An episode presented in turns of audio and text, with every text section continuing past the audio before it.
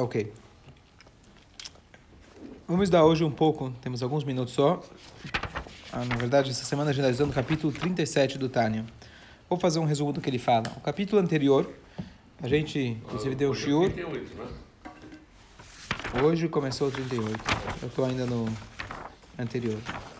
É, o capítulo 36, ele estava falando, na verdade, ele estava vindo no embalo, quem prestou, quem escutou os últimos shiurim, mas de que basicamente, qual que é a nossa função aqui no mundo? Ele veio, na verdade, trazer a última cartada que a gente pode dar contra o Yetzirará, quando a pessoa chega e fala, olha, eu não consigo ficar alegre, tudo que eu tento servir a Deus, tudo que eu tento, tento, tento, no final das contas eu dou de cara com o mesmo Yetzirará, e às vezes até pior. Então, quando, qual, qual vai ser o dia que eu vou me transformar? Qual vai ser o dia que eu vou poder finalmente jogar esse Yetzirará pela janela e estar tá tranquilo? E a resposta é, provavelmente nunca. Se prepara. Mas espera aí, Deus nunca vai estar feliz comigo. Ou se ele está feliz comigo, eu não estou feliz comigo. Então ele responde, ele fala em poucas palavras de que, na verdade, esse capítulo é muito importante do Tânia, que ele explica qual é a nossa missão. A nossa missão aqui na Terra é justamente pegar o material, pegar a dificuldade e transformar ele em espírito. Se não tivesse o Yetzirará, se não tivesse o material, os desafios, a gente não estaria fazendo a nossa, a nossa missão.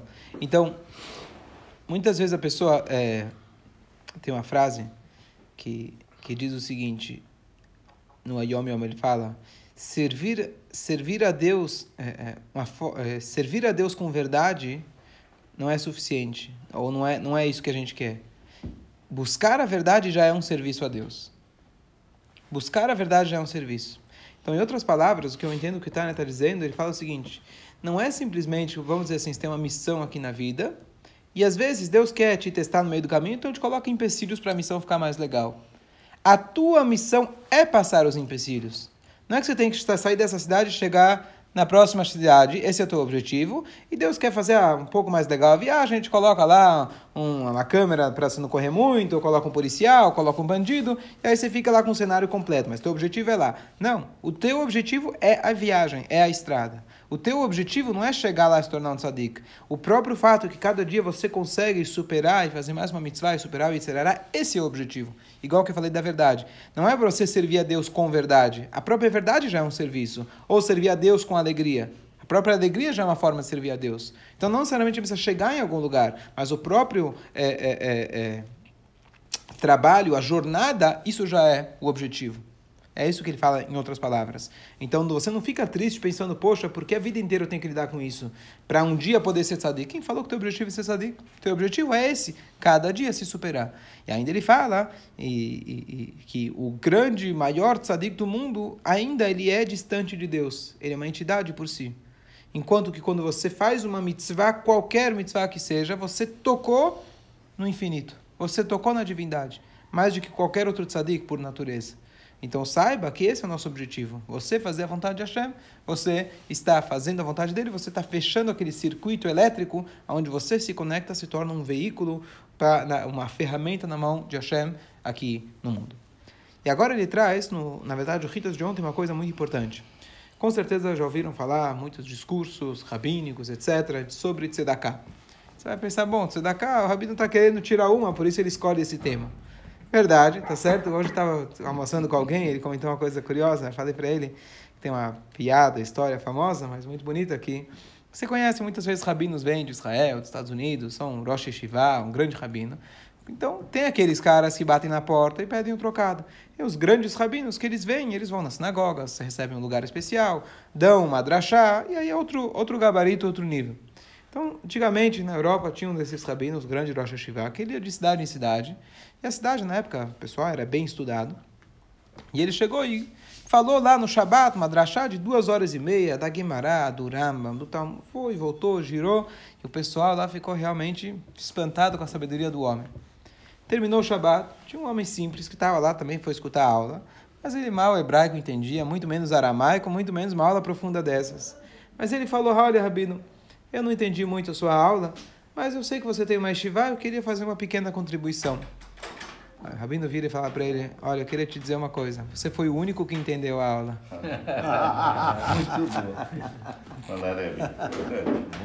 Tá certo? A ideia do que importa no, na Torá é a prática. Tá certo? É. Hoje tá farto aí. Cadê vamos o lá, filé? vamos lá. Não tem E aí, shh, faz uma brachá. Baruch, Baruch, Atah, tá? Adonai, Eloheinu, Melech Haolam, Miné, Miné, Mezonot. Amém. Então, tem aquele, uma outra história, essa é verídica, de que uma vez tinha um rabino, não esqueci, esqueci de qual yeshiva que era, mas eles fizeram um jantar comemorativo da yeshiva de X anos, e era um jantar para arrecadar fundos. E naquele jantar tiveram vários convidados, rabinos, palestrantes, etc. E cada um falou por 45 minutos da Torá e da Gemara e não sei o que, tá bom. E chega o grande Rosh Yeshiva, o grande, famoso, sábio rabino, estava todo mundo, um público de altíssimo nível, esperando o ápice da noite. Ele se levanta e fala, caros amigos, todos que falaram até agora, eles falaram em Torá, mas no fundo o que eles queriam era dinheiro. Eu vou falar para vocês sobre dinheiro, mas o que eu quero com esse dinheiro é fazer Torá. Tá certo? Então, brincadeiras à parte, mas a Tzedakah, realmente ela tem uma, uma, uma força que nenhuma outra mitzvah tem. Não só porque, como eu falei, o interesse do rabino ou de quem está falando.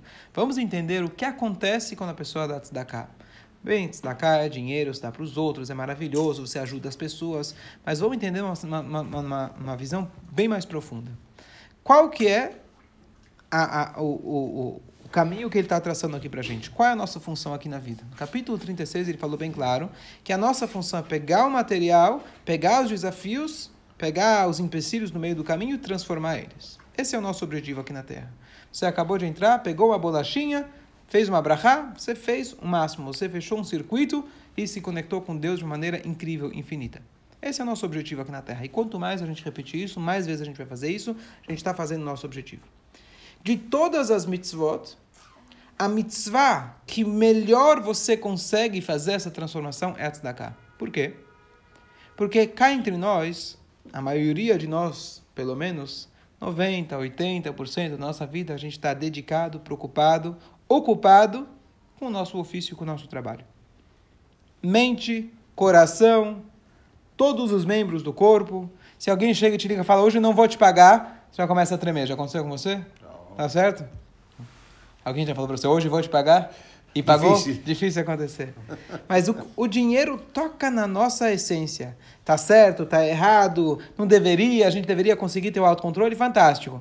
Mas querendo ou não, a maioria das pessoas precisam trabalhar, a maioria das pessoas se envolvem muito com o trabalho e dedicam grande parte da sua vida com o trabalho. O que, que fala o Alter Ebe? Você coloca um tefilim, por exemplo. Qual parte do seu corpo você espiritualizou? O teu braço, tua cabeça, talvez teu coração, se você conseguiu dedicar, talvez tua mente. Você pegou o tzitzit, então você dedicou parte do seu corpo para Deus. Você fez uma mitzvah, você fez com a mão, com o braço, com a perna, com o cheiro, com a visão, com a fala, estudou Torá. Mesmo estudar Torá, você estudou ela com a cabeça e com a boca, com as cordas vocais. Quando você faz tzedakah, na verdade, a moeda que você ganhou, aquele dinheiro, salário, cartão de crédito que você tem, é o resultado de toda a energia que você empregou para conseguir chegar finalmente no final do mês com aquele cheque que tanto você se esforçou para chegar nele. Você dedicou tua cabeça, tua mente, teu corpo, tua casa, teu escritório, tua secretária, o elevador, o celular, tudo isso foi um, um- um meio para você chegar nesse resultado final que era o dinheiro. Agora você pega esse dinheiro e você faz uma mitzvah com ele, retroativamente você, na verdade, toda aquela escala você elevou. E por isso que a tzedakah é da chamada mitzvah, quando você fala mitzvah sem nenhuma determinação, é tzedakah. E por isso tzedakah é comparada com todas as outras mitzvot Qualquer juntas. valor?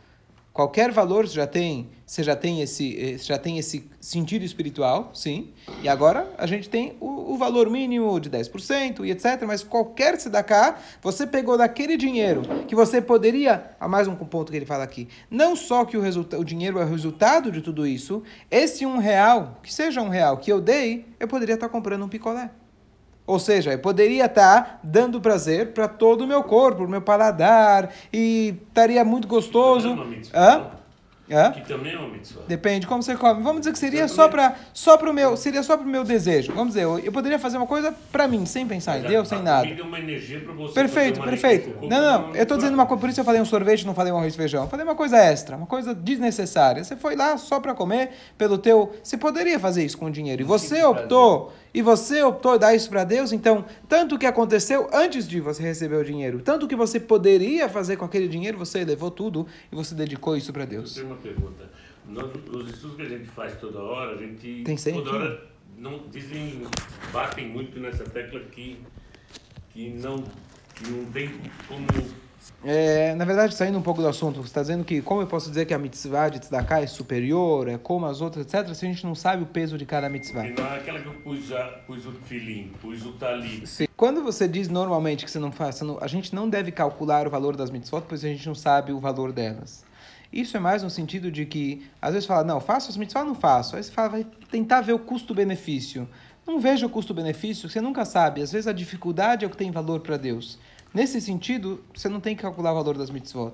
Por outro lado, tem mitzvot que são mais severas, tem castigos mais severos na Torá, tem mais leves em relação a chuvá, etc. Tem, tem diferenças entre as mitzvot.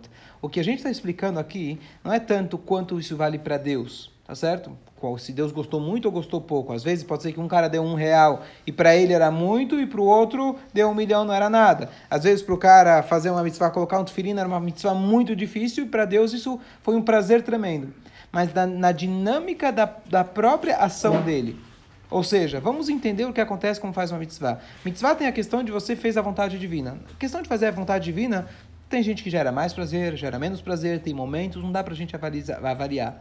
Mas na tua ação, a tua ação, a, a proporção que ela levou quando você faz uma tzedakah, não podemos dizer praticamente que não tem nenhuma parecida. A proporção que ela leva, a, a, o nível de, de kedushá que ela traz no mundo, podemos dizer que ela não tem nenhuma parecida. Nesse sentido. Certo? Hã? Gostou? Ah, Tá boa pergunta, ótima. Eu penso na resposta ter enquanto eu tô, Eu enquanto eu tô falando. Eu ainda vou ter um filho assim, viu? Bom, no aspecto do Tânia, isso aqui é uma... Eu quero Fala, comentar, sim.